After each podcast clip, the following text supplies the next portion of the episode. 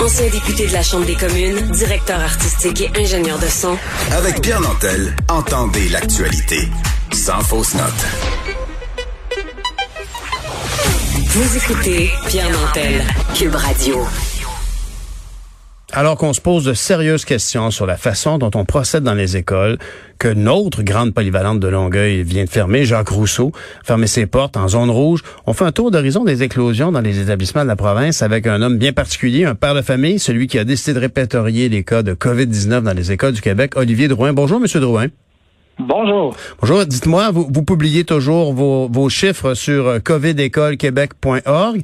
Euh, au, au Québec, euh, le gouvernement euh, dit qu'il y a 552 des 200, des 2297 écoles publiques et privées, soit une école sur cinq sont atteints, il a cas d'infection. Avez-vous les mêmes chiffres?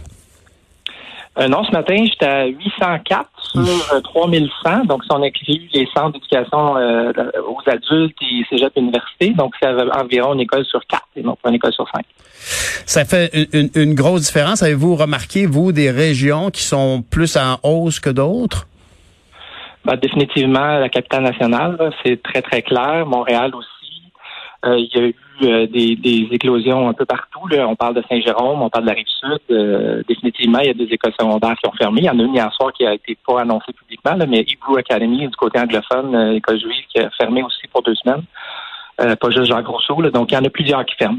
il y en a même en Gaspésie qui ont fermé suite à un manque de personnel. Dites-moi, euh, les, chiffres que vous compilez viennent parfois avec des commentaires. Est-ce que les parents euh, vous parlent de la gestion euh, de, la pandémie dans les murs de leur école? Oui, ben je vous dirais que les, professeurs et les parents sont, épuisés présentement. après seulement un mois d'école, on sent que le moral est bas. on, on, attend impatiemment les annonces de cet après-midi du ministre Roberge, mais on, on sent que le masque ne sera pas obligatoire encore. Donc, les gens le demandent fortement. J'ai même fait un petit sondage sur, Twitter sur euh, les abonnés. 1000 personnes ont répondu qu'ils souhaiteraient avoir au minimum le masque obligatoire pour euh, améliorer la situation. le masque obligatoire, dans quel contexte? Euh, en classe, alors que c'est pas le cas présentement. Et, tout, tout âge confondu? probablement à partir de la cinquième année, cinq, sixième année, comme c'est le cas présentement à l'extérieur de la classe mais euh, c'est une mesure qui coûte rien et qui pourrait amener des résultats plus rapides euh, que certaines autres envisagées. Alors, vous savez quand même, comme vous le dites, il y a un écart. Donc, entre vos chiffres et les chiffres du gouvernement, on parle pas d'une école sur cinq, mais dans votre cas, vous calculez plutôt une école sur quatre. En terminant, dites-moi, M. Drouin, est-ce que vous avez été approché par le gouvernement depuis qu'on s'est parlé il y a environ trois semaines? Non, ça me ferait plaisir de vous dire que c'est le cas, mais ce n'est pas le cas, pas encore.